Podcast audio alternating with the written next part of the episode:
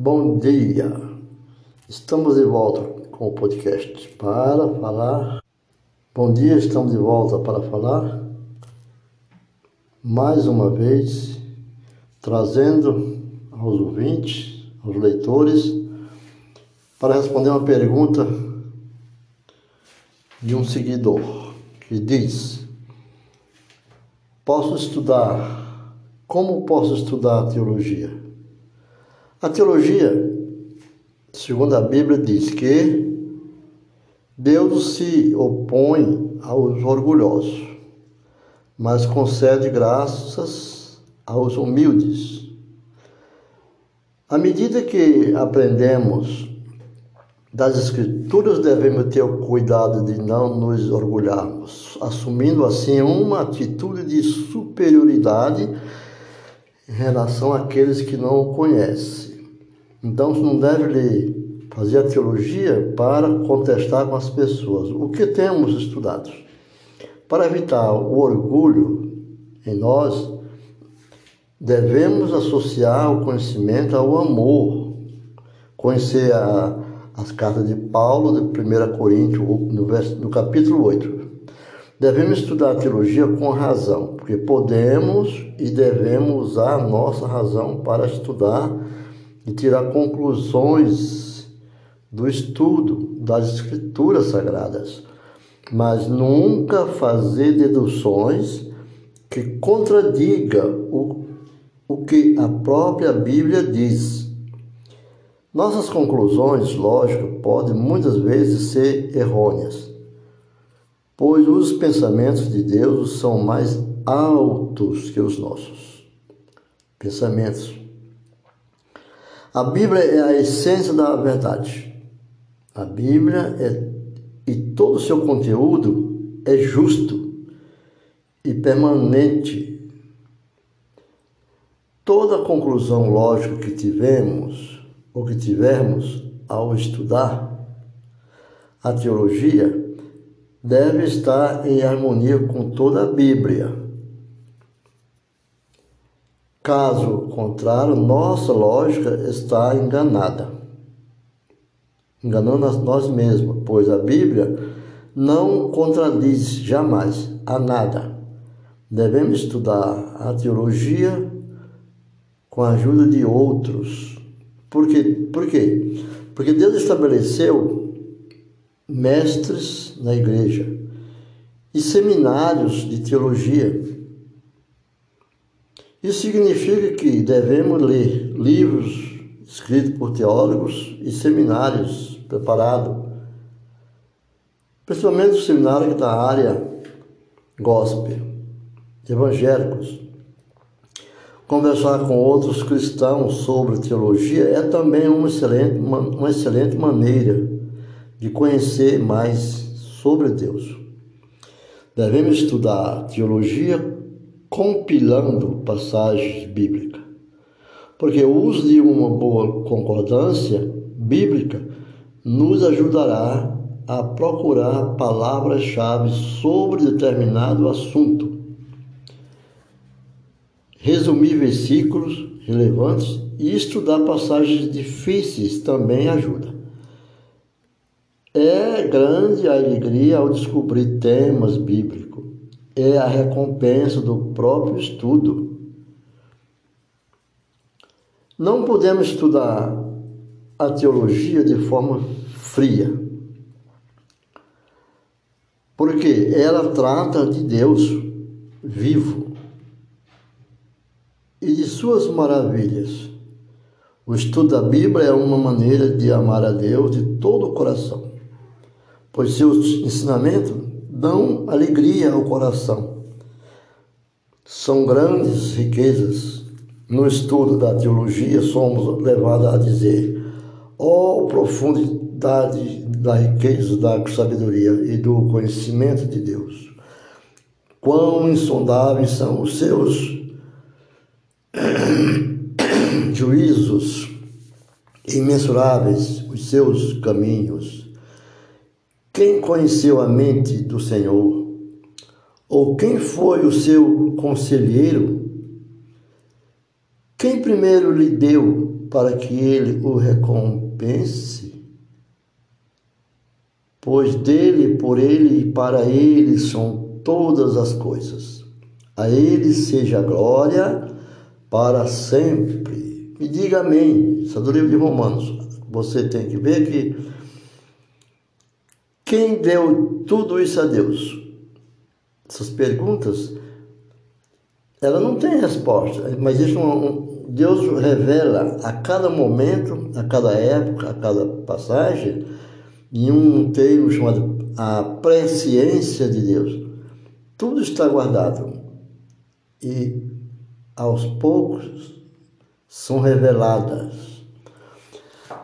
A palavra bíblica uma revelação de Deus ordenou que os homens escrevessem suas palavras vivas, através da letra, vem do grego, a palavra Bíblia, através do latim, que significa livros. Os primeiros materiais utilizados para as escrituras foram a pedra usada por Moisés para, para receber os Dez Mandamentos, no livro de Êxodo, né? 24.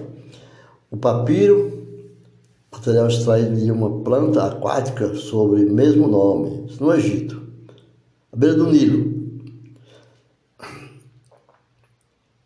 De, de papiro deriva o mesmo termo chamado de papel. Papel é derivado da palavra papiro, da planta, segundo a João 12. E o pergaminho, pele de animais curtida, preparada para escrita usada a partir do século I da nossa era, na Ásia Menor, segundo Timóteo 4. A Bíblia inteira foi escrita num período de 1600 anos e ela foi o primeiro livro impresso no mundo após a invenção do prelo, após a invenção da tipografia em 1452 em Mainz, Alemanha.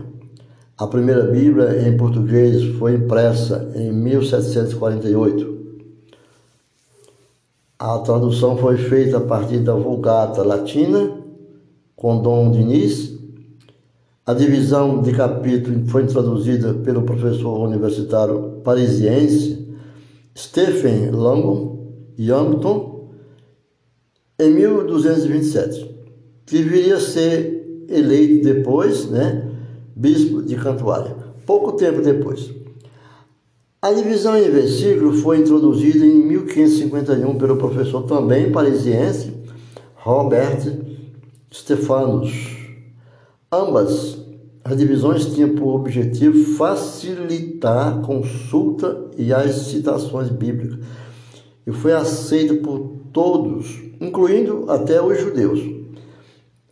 O versículo central da Bíblia para que você saiba e lembre sempre, é o Salmo, Salmo 118, no verso 8. Ali é o centro, divide a Bíblia ao meio. Isso em termos de palavras, não em volumes, em palavras. Os livros de Esther, houve uma passagem que não foram revelado o nome de Deus nos escritos da Bíblia, não aparece a palavra Deus. E essa palavra Deus, para que você tenha mais noção quem é Deus, quando Deus oculta o seu nome, não se pronunciasse e ordena aquelas pessoas, e muitos não citavam por obediência, Deus não o permitia. Um dos livros, por exemplo, é o livro de Salomão, quando Salomão escreveu Cantares, não contém a palavra Deus. O livro de Esther, Esther também não tem a palavra Deus. Né? Então são Esther, Cantares, Salomão. Não possui a palavra de Deus, esses dois livros. Então, a frase não temas, essas frases da Bíblia, elas contêm muitas coisas.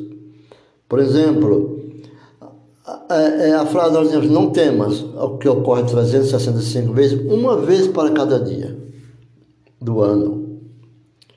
Não temas ou não tem mais 365 vezes. Toda a Bíblia ela tem. O que dá uma, uma para cada dia da semana. Mas ela contém promessas, são muitas. na Bíblia. O Antigo Testamento encerra citando a palavra maldição. A curiosidade, mas é curiosidade para nós, mas a Bíblia encerra no Velho Testamento com a palavra maldição. E o Novo Testamento, a vinda de Cristo na revelação cristã, a nova aliança, a era da graça, encerra citando a palavra a graça de nosso Senhor Jesus Cristo. A graça para o Novo Testamento e maldição para o Velho, termina assim. A Bíblia completa pode ser lida em 70 horas e 48 minutos. Na cadência de, de leitura de púlpito. O Antigo Testamento leva 52 horas e, e o Novo 20 minutos. O Novo Testamento contém 18 horas e 20 minutos. Para ler a Bíblia toda em um ano, basta ler cinco capítulos aos domingos e três nos demais dias da semana. E a Bíblia é infalível. Não temas. E a Bíblia ela é infalível. E ela afirma em várias passagens acerca de si mesma. Ela é a palavra de Deus e não contém erro. A expressão, assim diz o Senhor, ela é equivalente encontra-se cerca de várias vezes na Bíblia.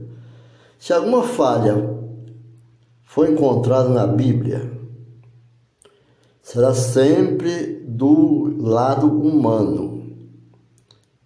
Falha na Bíblia, a falha é o lado humano, como tradução mal feita, grafia inexata, a maneira que escreveu foi interpretada errada, porque muitos havia dificuldade para enxergar e não havia óculos naqueles tempos, né? óculos não existia. E conforme o que o, quem escrevia a caligrafia, quando for traduzir, não tinha certeza daquela palavra, mas achava um atenuante entre as duas partes. A que estava escrita e a que eles achavam que era aquilo, mas achavam um atenuante para aquilo. Quer dizer, é erro humano e é uma de interpretação, mas a, a Bíblia era exata. Não tem erro. Porque a interpretação forçada, má compreensão de quem estuda, a falsa aplicação quanto ao sentido do texto, etc. Isso vai causar dúvida e pode refletir muito. Num caso desse, deve haver erro do copista, que não conseguiu entender né, as referências e os fatos atuais. Então, a Bíblia não contém erro. Ela contém a verdade e ela é o centro da palavra de Deus vivo. Devemos também compreender as referências da Bíblia. A primeira referência, a impressão digital. As impressões digitais nós usamos muito hoje em documentos, são curiosidade. Ela aparece no livro mais antigo da Bíblia, o livro de Jó. Lá em Jó 37, no verso 7. A unidade da Bíblia é um milagre. Unidade da Bíblia só pode ser explicada como um milagre. Há nela 66 livros escritos por cerca de 40 escritores, cobrindo um período de 16 séculos, de 1600 anos. Esses homens tinham diferentes atividades não eram letrados, não eram homens ilustres, engravatados, homens que tinham a situação abastada, homens que eram aparências bonitas, homens não, elitizados. Na maior parte dos casos, não se conhece. Não se conhece, eles não se conhecem. E nada sabia sobre o que já havia sido descrito pelos outros, pelos outros. Isso continuava pelo Espírito Santo. Tudo.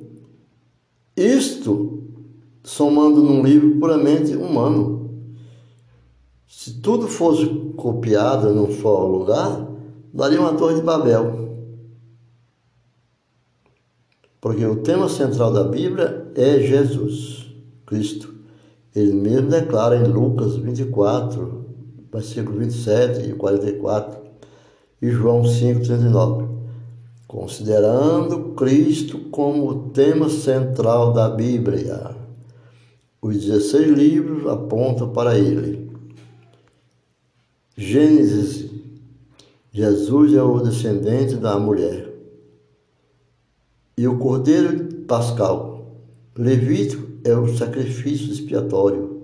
Número é a rocha ferida. Deuteronômio é o profeta. Josué é o príncipe dos exércitos do Senhor. Juízes, o libertador. Ruth é o parente divino de Jesus Cristo. Reis de Crônica é o rei prometido. Primeira Reis, Esther. Esther é a providência divina. Esther não tem nome de Deus. No livro de, a de Ruth, Ruth Esther tem. Esther, a providência divina. Jó é o nosso redentor, significava o próprio Jesus. Salmo é o nosso socorro e alegria, salmista Davi. Provérbio é a sabedoria de Deus. Cantares é o nosso amado. Onde o livro Cantares não tem a palavra de Deus, fala sobre Jesus. Eclesiastes é o pregador perfeito. Jesus, profeta, profetas, é o Messias prometido. Lá em Mateus 2,6 diz: Evangelho é o Salvador do mundo. E o Cristo ressurgido. Epístolas. Ato. Ato é Salvador do mundo, que é Cristo. Epístola é a cabeça da igreja, as cartas de Paulo. Efésios. Efésios é um apocalipse da igreja. Porque o livro do Apocalipse é, a, é o alfa. O livro de Apocalipse, tendo certinho em Efésio, obedecendo às cartas de Paulo, você vai entender certinho o que é e o que não é no livro de Apocalipse. Porque o Apocalipse é o alfa e o ômega, o começo e o fim, o princípio e o fim. Né? Podemos afirmar que a Bíblia é a palavra de Deus, nossa única regra de fé e prática infalível. Nenhuma de suas promessas jamais falhou. E seguir suas orientações é garantia de sucesso em todas as áreas da vida. Fiquem com Deus e sigam nas nossas redes sociais e no nosso podcast. Muito obrigado, na paz do Senhor.